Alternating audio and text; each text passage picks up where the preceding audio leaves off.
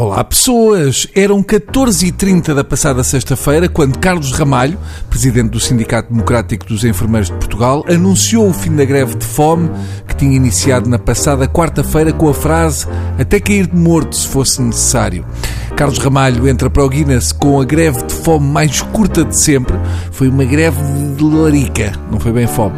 Ele estava solidário com as manifestações dos enfermeiros, mas foi mais sensível ao barulho do seu estômago. E agora uma notícia demoníaca.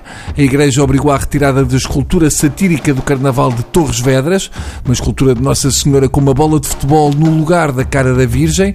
Foi excluída do cortejo do Carnaval de Torres pela autarquia devido à pressão da Igreja. Hum, se calhar o autor, em vez de uma bola, devia ter posto o rabiosco de um miúdo. E aí já estava tudo bem. A minha pergunta é: isto agora é assim?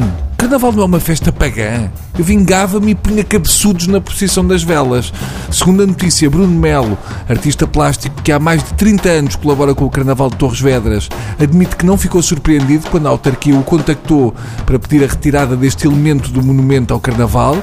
Pelo menos ele já estava à espera que isso acontecesse. Não foi uma revelação. Compreende, de certo modo, é evidente que Deus está contra o Carnaval de Torres. Basta ver que quase sempre chove e faz um frio de gelar tintins de bispos. Claro que é um risco pôr a Virgem com a cara da bola de futebol. Imaginem se ela tem aparecido assim aos pastorinhos, não é? Francisco não resistia ia dar uns chutos na cara da Virgem. Se ele dissesse, ah, vou fazer uma trivela na Virgem, era logo excomungado. Qual é o problema de ter Nossa Senhora com cara de bola de futebol? Confunde as pessoas. Acham que afinal é mesmo assim. Têm receio que o VAR interfira para ver se ela era virgem. É isso. Isto é tudo muito parvo. Ainda por cima, eu aposto que se tivesse sido a Joana Vasconcelos a ter esta ideia, acabava a fazer uma baliza em hóstias para o Santuário de Fátima. A igreja anda meio perdida. Até o Papa usa saias tipo uma trafona, mas no Carnaval não se pode brincar com a Virgem. Pena o artista não ter feito uma escultura com bispos pedófilos com cara de bola de futebol, porque fazia sentido correr com eles a pontapé. Ou fazer uma escultura com o São José, que segundo a história fez figura de cabeçudo. Eu sou da opinião que cada macaco no seu galho. A igreja não se deve meter no carnaval e os foliões devem evitar festejar a Páscoa. E não achava bem que se, em vez de vinho, o sangue de Cristo passasse a ser cachaça.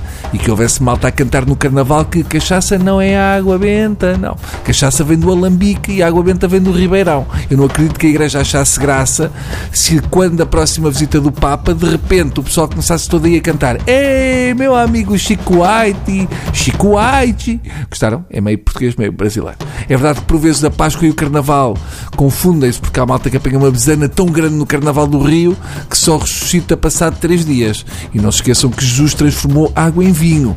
Não fez o contrário porque sabia o que era bom. Jesus era um folião.